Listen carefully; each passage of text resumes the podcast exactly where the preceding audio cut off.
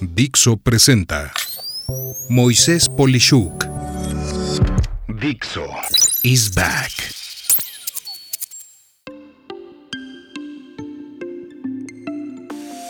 El estado ideal para la toma de decisiones. Sabes, cuando se trata de decisiones, en especial decisiones importantes o delicadas, yo ubico que hay un momento o más bien un estado mental ideal en donde podremos tener la cabeza de forma óptima para hacer una decisión importante.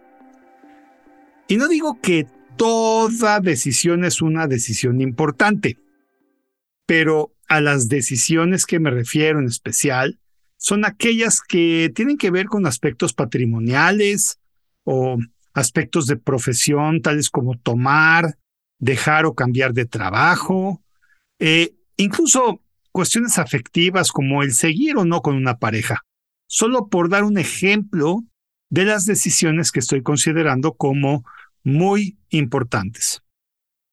En esencia, yo pensaría que hay cuatro aspectos claves, sin decir que son los únicos, eh, que menciono a continuación en las que lo mejor es no tomar una decisión en ese momento y las cuales a continuación te describo. 1. No se debe estar triste.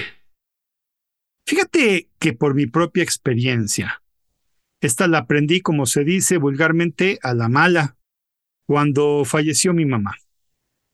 Estaba realmente inconsolable. Sin duda tomé algunas decisiones en esta situación o circunstancia y hoy, viendo hacia atrás, realmente estuve equivocado en hacerlo. Debí posponer el tomarlas cuando menos 6 a 12 meses después. Obvio, hay algunas decisiones que no pueden esperar, pero si es el caso, yo te sugiero que entonces que consultes cuando menos con dos o tres personas de tu entera confianza y que no estén afectadas por la misma circunstancia para tomar tu decisión o decisiones. O sea, al decir la misma circunstancia, pues que no sea gente que lamentablemente haya perdido también en ese momento a, a, tu mamá, como serían tus hermanas o hermanos. Sin embargo, si esto puede esperar, yo te sugiero en definitiva nunca estar triste al tomar decisiones importantes por tu gran vulnerabilidad y visión opacada por la tristeza. 2. No se debe de estar con hambre. Esta es otra circunstancia que afecta a una buena toma de decisiones, pues nos provoca ser impulsivos o con desesperación y hasta hartos o de mal humor por tener hambre. Fíjate que hay un término en inglés que se conoce como la mezcla de hambre y enojo que se dice hangry, o sea que tiene hunger, que es hambre, y angry, que está enojado. Entonces eh, lo mezclan y dicen hungry, ¿no? Que quiere decir que por no haber comido estás en un estado de enojo. En los Estados Unidos, en los juzgados, por ejemplo, se hizo un amplio estudio de cómo deliberaban los jueces a los acusados a lo largo del día. Al inicio del día hacían muy bien y de buenas eh, las decisiones y como que las condenas eran un poco más leves eh, en ese entonces, pero justo antes de la hora de la comida, pues ya medio hartos y hambrientos y cansados, las sentencias que impartían eran más agresivas, dañinas y severas. Sin embargo, esos mismos jueces, después de la hora de la comida, volvían a ser otra vez más cordialitos con las sentencias, solo para volver a volverse muy agresivos con esas sentencias mientras más se acercaban a la hora de la salida. En conclusión, se debe de tener la barriga satisfecha para una buena toma de decisiones. 3. No se debe estar en situación de enojo. Ok, pues yo espero que después de las dos anteriores, sin duda esta situación ya sea muy clara. El enojo es un pésimo consejero. Nos hace impulsivos y en especial irracionales.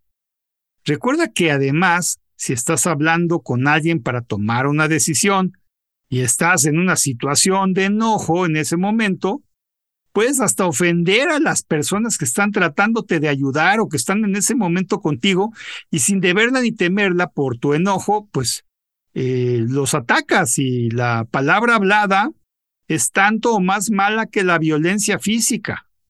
Lo que se dice con enojo, lo que se piensa con enojo, lastima para siempre. No podrás regresar las palabras de regreso a tu boca y por ello decidir algo importante en esta circunstancia, 10 de 10 veces será equivocado. Esto también incluye el mandar respuestas por correo electrónico. Yo sugiero escribir todo como borrador sin mandarlo si es que estás en una situación de enojo y dar un lapso amplio para responderlas, o sea, no mandarlas, déjalas como borrador por lo menos de 12 a 24 horas para después volver a leer lo que pensabas responder y en ese momento decidir si es algo viable o correcto. Ya verás que más del 50% de las veces, si no es que todas, que leas de nuevo lo que ibas a mandar, vas a verlo corregido. Esto si no es que realmente no lo mandas para nada. 4. No se debe estar en una situación de desesperación. Fíjate que también en estas circunstancias es terrible tomar una decisión. Nunca, nunca, nunca debemos de tomar decisiones sintiendo como si tuviéramos una persona apuntándonos con una pistola en la cabeza para tomar la decisión. En muchas ocasiones se nos presiona a tomar una decisión importante al instante. Por ejemplo, te dicen algo así como que te ofrezco este trabajo, pero debes de decidirlo en este momento. O otra más como te puedo incluir en esta inversión, pero tienes que tomarla en este instante. En estos dos eh, ejemplos de eh, lo que comento, provoca una situación de desesperación. Y si es algo tan serio y te están obligando a tomar una decisión tan importante en el instante, sin poder reflexionar, yo te recomiendo no hacerlo nunca.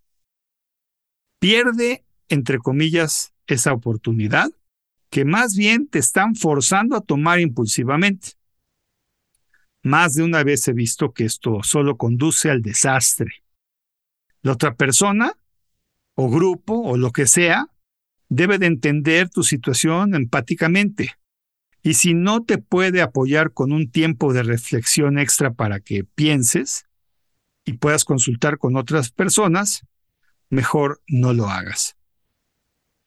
Mi conclusión es que las decisiones importantes cambian nuestras vidas para bien o para mal. Y por ello, debemos de estar en las condiciones ideales para que, a pesar de equivocarnos, esto sea reduciendo el riesgo lo más posible. ¿No crees? Soy Moisés Polishuk y agradezco que me hayas escuchado. Hasta la próxima.